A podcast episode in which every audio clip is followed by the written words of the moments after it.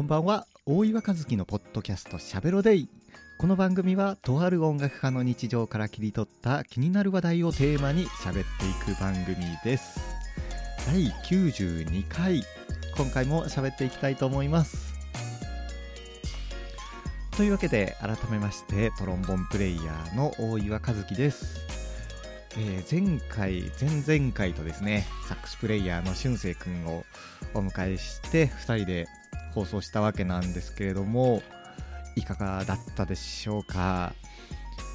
まあ、やっぱりね、2人で、こう、会話をしながら喋ってると、ちょっとなんか普段と違って、えー、自分も喋りやすかったな、楽しい放送になったなっていうふうに思ってるんですけども、今回は、えー、一人でお送りしたいと思います。でね、えー、その2人で放送した後、まあ3週分ぐらいちょっとね、えー、お休みをしてしまって、えー、この放送楽しみに聞いてくださってる方にはちょっとね、申し訳ないことになっているんですけれども、えー、それにはちょっと理由もありまして、まあ、音楽家やってるとですね、大体の方が、まあ、個人事業主、経営者っていう形になると思うんですけれども、まあ、この1月、2月っていうのはですね、えー、確定申告の時期になるんですよね。まあ、毎年毎年、ちょっとまあこの話はしてるんですけども、あのま、会社にね、えー、勤められて勤務してる方は、お給料とか、えー、消費税とかの、えー、計算を会社が代わりにしてくださって、それを、まあ、税務署に申告する、申請するっていうことをしてくれてるんですけども、その個人事業主とかってなると、それを、まあ、自分でやらなければいけないんですよね。え、今年どれぐらい稼いで、どれぐらいの、経費があって、で、それが、その、税金がどれぐらいかかってみたいなのを、いろいろ計算して、で、税務署に申告をしなければいけないということで、まあ、あのもちろんその税理士の方にお願いをして、で、代わりにやってもらうっていうのもあるんですけども、それもね、ちょっとお金がかかったりするので、大岩は一人でやってるんですが、これもこれでね、なかなか大変で、まあ、ちゃんとね、あの、毎月毎月計算をして、え何でしょう、帳簿をつけていれば、その年度末には、えー、そのまとめをただ紙に書いて提出するっていうだけになるんですけども、えー、ズボラな大岩はですね、この半年間ぐらいの経理作業、仕分け作業をサボっていたために、えー、本当にこの1月2月は大変なことになってまして、えー、まとめて、うん、そこの分のね、えー、計算をして確定申告の、えー、紙を作るデータを作るっていうことをしてたんですけどもやっぱねなかなかこの時期っていうのはそれが、まあ、非常にあの大きな作業になってくるわけなんですよ。そういうことがあって お休みをしてしまったのもあるんですけども、えー、以前まではねあのそのデータを確定申告書の紙をですね税理えっと、税務署から送られてきて、それに、えー、手書きで書いて、で、郵送で送るっていうことをしてたんですけれども、えー、これはもう文明の利器ですね。えー、新しいスマートフォンと、あと、e-tax っていうね、まあ e-tax 自体は元からあったんですけど、その、去年 e-tax であの電子申請をしようと思っていたら、あの、スマートフォンが古すぎてそのマイナンバーカードが読み取れないっていうね、えー、そういうことがあって、まあ、やむなくその郵送で確定申告をしてたんですけども今年からは、えー、なんと自宅で確定申告書を作成しそのままそのデータを自宅から送信っていうねもう家にいて確定申告が終わるっていう非常に非常に楽ちんなことになってましてあもうこれはようやくねこうなんかハンコとかそういうね無駄な 無駄なって言ってしまったらあれですけどもうん、なんかそのね手間がこう少なくなるっていうのは非常にいいことなのかなって思ったりもして、うん、その分他のねこうやってラジオを撮る時間に使えたりとかっていうのができるのはすごい、えー、あのなんでしょうね。うん、いろいろな進化だなっていう。ちょっとね、寝起きでもう、あの、いろんな言葉がちょっと出てこないんですけど、えー、ご了承をいただいて聞いていただけたらなというふうに思うんですけども、えー、ちょっとね、今日は、えー、まあ、ゆるい、こう、なんか性格診断みたいなことをね、やってみたいかなというふうに思います。まあ、音楽の話ではないんですけど、その経営者とかの、えー、ことにつながってくるようなお話ですね。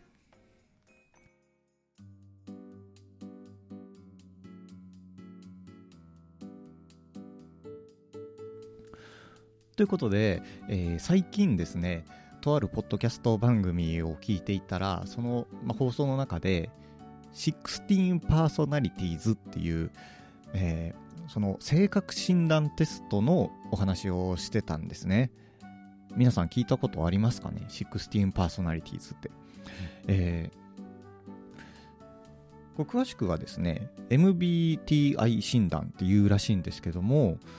えー、そのアメリカ人の親子ブリックス、ブリックスとマイヤーズが開発した性格診断テストで、えー、心理学者ユングの考え方をベースに作られたテストだそうです。えー、興味関心の方向、物の見方、判断の仕方、外界への接し方を合計16タイプに分類したもので、えー、現在世界45カ国以上で利用されていると。昨今ではアイドルグループのプロフィール紹介とか、えー、就職活動の面接など幅広い場面で活用されています。今世界で最も勢いのある性格診断テストですということで、えー、うん、本当にそれこそその、ま、経営者とかあとそのね雇用面接の時とかに、ま、使用されているらしいんですけどもこれがね結構意外と面白くてその直感型とか内向型とか感情型とかねなんかそういう風に、えー、自分のなんでしょう性格のタイプを16タイプで、えー、表示してくれるっていう、まあ、性格診断であの質問な 簡単な質問に答えていって、まあ、10分ぐらいでね、まあ、結果が出るんですけどそれが結構ねあこれは当たってるなっていう感じで大体さ、まあ、占いとかもそうなんですけどなんかあんまりとんちんかんなさ、答えが出てきたりすると、いや、これは絶対外れてるよ、みたいな感じになるんですけど、ね、その、大体、どれぐらい当たってるか、みたいなのって重要だったりするじゃないですか。まあ、性格診断もそうだし、占いもそうだし。でも、確かに、その、この性格診断、まあ、自分の、えー、まあ、直感に基づいて、まあ、なんでしょう、えー、質問に答えていってるので、まあ、そういったね、結果が出てくるのは当たり前なんですけど、それをちゃんとデータとして、えー、見せてくれるっていうのが非常に面白いなっていうふうに思ってですね。で、自分もやってみたんですけど、多分ね、えー、検索して、16性格診断とかで、ね、検索してもらうと、もう本当に一番上に出てくるんですけど、もともと海外向けに作られた性格診断テストなんで、ちょっとね、まあ、あのサイトがなんか難しい感じになってるんですけどその日本向けに作られた動物で、えー、16パーソナリティーズを表示しますよっていうサイトがあってですねそっちの方をねやってみたんですけどその結果をですねちょっと発表していきたいかなっていうふうに思います。じゃあ結果をね、発表していきたいと思うんですけれども、えー、大岩の16パーソナリティーズの結果はですね、えー、世界に平和をもたらす勤勉家羊型 ISFP タイプということで、えー、世界に平和をもたらすそうです そんな大それたあれじゃないんですけどね。はい。で、これ、えー、下にずっとね、見ていくとですね、この意識の向きだとか、えー、知覚の方法だとか、判断の方法だとかっていうのが出てて、まあ、確かにその面接で、この人がどういう考え方をするのかなっていうね、えー、判断をするのにはすごく向いてるなっていうふうに、えー、思うんですけど、えー、大岩の意識の向きはですね、えー、57%が内向型です、えー、非常に内向的ですね。はい。そして近くの方法、えー、は感覚型。うん、確かに。意外と、えー、論理というよりも感覚で動いてるような感じですね。そして判断の方法。判断の方法はですね、感情で動きます。これも54%で感情で動いてます。そして、えー、外界の接し方。外界の接し方とは、えー、非合理的な情報処理を優先するか、合理的な情報処理を優先するかの指標です。知覚型は非合理な情報を優先する傾向にあり、判断型は合理的な情報を優先する傾向にあります。ということで、えー、大岩はですね、知覚型のパーセンテージが多くなってますね。えー、非合理な情報を優先する。なるほど。なんだろう、もう少しこう文章で詳しく、えー、説明してある欄もありますね。えー、大岩和樹さんの属している羊型の人々は世界に調和をもたらす勤勉な人々です。はい。えー、羊型の人々は感受性が強く自分自身の中に独自の強い世界観を持っている傾向があります羊型の人は一見穏やかな性格に見えますが実際には自分の強いこだわりを持っていることや情熱を燃やしていることが多く自分自身の生きがいを常に模索していることでしょう、うん、そうですね。言われるとそうかもしれない。はい。また、羊型の人々は潜在的に美的センスが優れていることが多いと言われており、芸術家や音楽家に、えー、その多くが属しています。はい、ここは非常に当たっていますね。うん。まあ、デザインやったりとか、音楽やったりとかっていうのはもう現状そうなのでね。はい。次いきますね。羊型の最も大きな特徴は独創的世界観とそのこだわりです。芸術家肌とも言えるでしょう。羊型は人々と接しアイデアを交換する中で自分自身の世界を広げることを楽しみます。自分自身の世界観には強いこだわりを持っており、そうそう軸がぶれることはないでしょう。うん、なるほど。あの、羊型は芸術家肌なんだそうですね。はい。で、そのままね、えー、下にこうずるずるとスクロールしていくと、えー、他の性格の傾向だったりとか、恋愛の傾向だったりとかっていうのが見れるんですけど、えー、適職、仕事についてっていう欄を見ていきましょうかね。はい。羊型の仕事におけるモチベーションは自分の愛している人と共に幸福になることにあります。羊型は周りから勤勉家であるという評価を受けるとともに、えー、手先が器用であることも多いので専門職に就く人も多いでしょう。羊型は積極的に自分を見せるわけではないですが心の奥底で強い意見を持っているので、えー、仕事をするしないのオンオフがはっきりしていることも特徴です。うん。あそうですね。ここは非常に当たっていますね。あの仕事したくない時は本当に仕事しないですからね。まあそれを自慢にしちゃいけないんですけど、はい。えー、羊型は過度にネガティブになること、自分の人生に不満を持つ傾向、あ、不満を持つ時期がある傾向にもあります。根本的には行動することは嫌いではないので、エネルギッシュに活動することで気が紛れることでしょう。そうですね。結構旅とかは好きなので、旅してたりすることはありますね。それで、まあ、リフレッシュをしてるっていう、えー、なんでしょう。そういう時は結構ありますね。はい。次いきますね。羊型はルーティンワークに対する耐性も高いですが、自分自身が納得する必要があるので、周りの人はなぜその仕事が必要なのかを羊型が納得するまで説明する必要があります。なんとかをしなさいっていうんじゃなくて、これはこういう必要があるから、今これをしなさいっていう、えー、説明をしてくださいっていうことですよね。まあ、これは非常に確かに大事かもしれないね。この今やってる仕事がどんな必要性があるのかっていうのはね、あの非常に大事だと思います。それを説明しないでやれって言われてもね、もうこれ別に羊型じゃなくても、うん、なんか説明があるのとないのとじゃ全然違うと思うんですけどね。はい。で、これ、えっ、ー、と、次に行くと、えー、仕事での長所短所ということで載ってるんですけども、えー、大岩和樹さんはですね、え共感性が高く周りの人にしっかり合わせることができる。うん。まあ、だからこそトロンボーンをやってるっていうのはあるでしょうね。はい。アンサンブル楽器ということで、はい。想像力があり、自己表現が豊かである。明るく控えめな性格なので、どの職場でもこのん好まれる。芸術的センスがいい。はい。えー、長所ですね。長所ですね。まあ、あと、次、短所ですね。激しい競争や対立が苦手である。うん、確かに。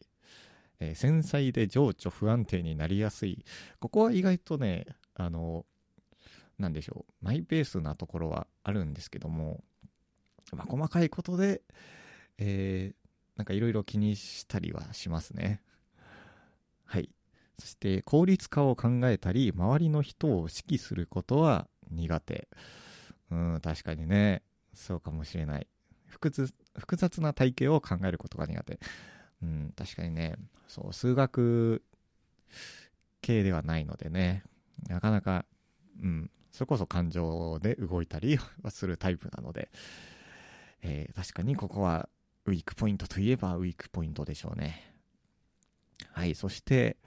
えー、おすすめな職業、職種っていうことで挙げられてる項目もあるんですけど、アーティスト、そして教師、はい、そしてソーシャルワーカーっていうのが出てますね。まあ、アーティストは、えー、マイケル・ジャクソンのように歌って踊るアーティストでもいいですし、彫刻や写真家でもいいですが、えー、和樹さんが持っている個人の情熱や個人の好きを仕事にすることは満足度が高い仕事になってくるでしょう。うん、そうですね。そして自分の価値観と仕事の内容が一致することは何よりも重要なことです。個人の好きを仕事にするための器用さを持っていることも多いでしょう。うん。まあ今現状これですね、アーティスト、まあ、音楽家ということでやってますけども、えー、教師見ていきましょうか。えー和樹さんの特徴として周りの人への共感性の高さや思いやりがしっかりやることが挙げられることができますが先生として大岩和樹さんはその面かなり適性を持っていますおえー、生徒に対して心身に相談に乗ることができ一緒に探索することができるタイプです。特に子供向けの先生として活躍できる可能性が高いでしょう。大岩和樹さんが芸術的なセンスが高い場合であれば、専門的な先生として、えー、活動する手もあるでしょう。ということで。うん、そうですね。実は、現在、その子供と接する、まあ、仕事をちょっとやってたりもするんですけどね。うん、なんか意外なところでしたね、これは。はい、そして、えー、ソーシャルワーカー。ソーシャルワーカーって、えー、何ですかね。ちょっと見ていきますね、えー、周りの人の気持ちや行動に敏感です。観察力があるという見方をすることもできますが、えー、和樹さんは自身への価値観をしっかりと持ちながらも周りの人への思いやりもしっかりあるタイプで医療福祉に大きく適性を持っています。人の役に立てることが直感的に感じることができるのでやりがいを感じることができるでしょう。あなるほどね、えー、医療福祉。うん。まあ今のところ別にやりたいとは思ってないんですけど、まあ、そういう適性もあるということで。なかなかねそなんか自分のやりたいことを見つけられないっていう人もなんかねこういうことをやることであこういうの向いてるんだっていうのを探すのには非常にいい性格診断テストなのかなっていうふうにも思いますよね。でまあまたこう下にどんどん行ってくると自分のタイプに似ている有名人とか、えー、キャラクターっていう項目が出てくるんですけどこれがね結構面白くて、えー、自分の場合はですねマイケル・ジャクソンとかポール・マッカートニーとかスティーブン・スピルバーグとかなんかあれですね。結構あの個性が突出してる人が多いですね。レディー・ガガとか。あと何でしょう。デビッド・ベッカムとか。ハリー・ポッターとか出てきましたよ。えっとあと、ワンピースのチョッパーとかね、ドラえもん、のび太くんとか、まあのび太くんも確かにね、うん、なでしょう、芸術家肌的なセンスは結構ありますよね。そう。こういう、えー、性格診断テストなんですけれども、えー、皆さんもよかったらね、ぜひやってみていただけると非常に面白いのかなというふうに思います。あのこのリンクをですね、えー、この放送の説明欄の方に貼っておくので、なんか占いとか性格診断とか好きな方はですね、えー、やってみてもらえると面白いのかなと思います。その相性とかも載っているので、友達同士でちょっとやってみようって言って、で、ね、誰々さんと誰々さんの相性がどうのこうのとかって見るのも面白いのかなというふうに思いました。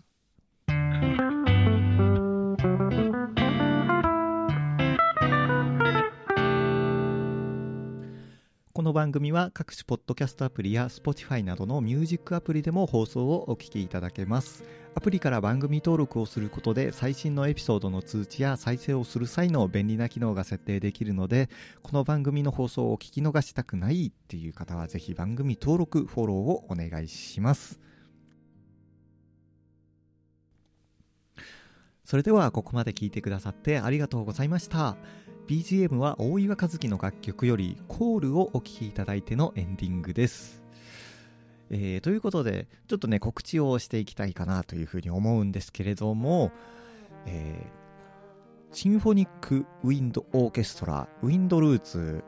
がですね、えー、昨年の12月に、ファーストレギュラーコンサートっていうね、え、旗揚げ公演をしたわけなんですけれども、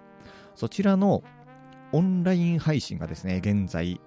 えー、ツイキャスにて配信中でございます。えー、12月に、えー、やったファーストレギュラーコンサートの様子がですね、えー、その、まあ、カメラワークを用いての、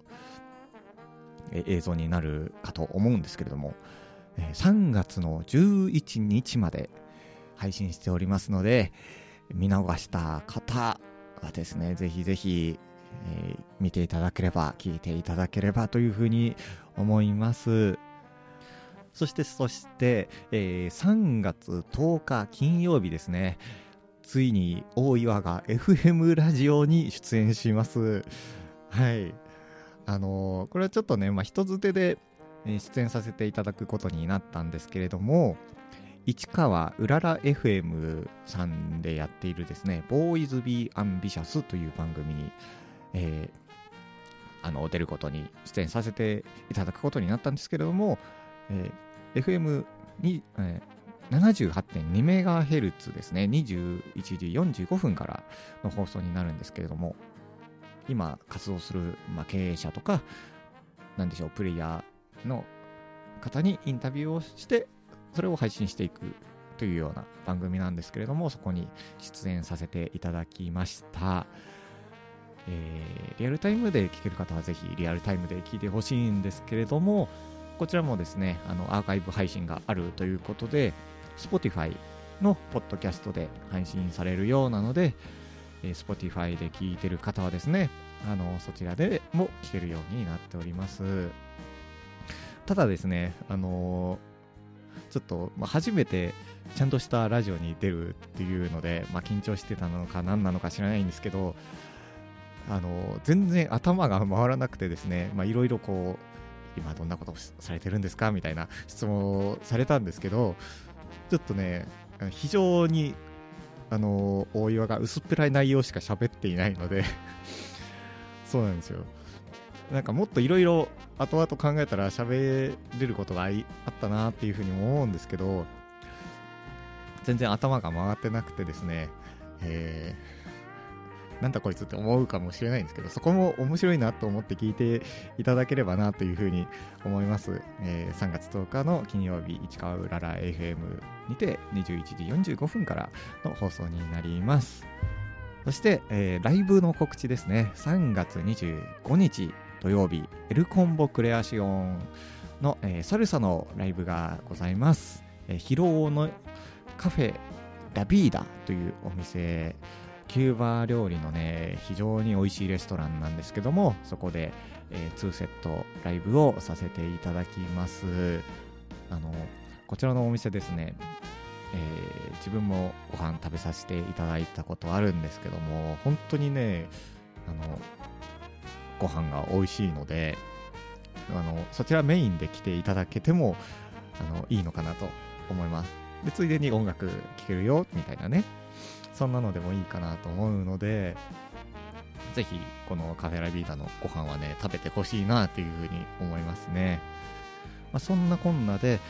ー、確定申告も終わったということで、これからは定期的にライブだったりとか、まあ、このポッドキャスト配信だとかね、えー、またやっていけるのかなというふうに思ってますので、ぜひ楽しみに聞いていただければ、そしてライブもね、ご来場いただければ幸いでございます。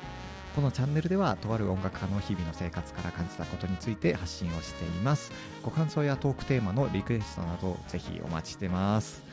この放送をスクロールした説明欄にあるお便りフォーム、そして Twitter の DM、メールなど、ぜひお気軽にメール、メッセージお寄せください。なんか今日は全然口が回らないですね えー、メールは b サイド 504-gmail.com から受け付けております。よかったらパーソナル診断やってみてください。ではまた次回の放送でお会いしましょう。お相手は、ほいわかずきでした。良い一週間をお過ごしください。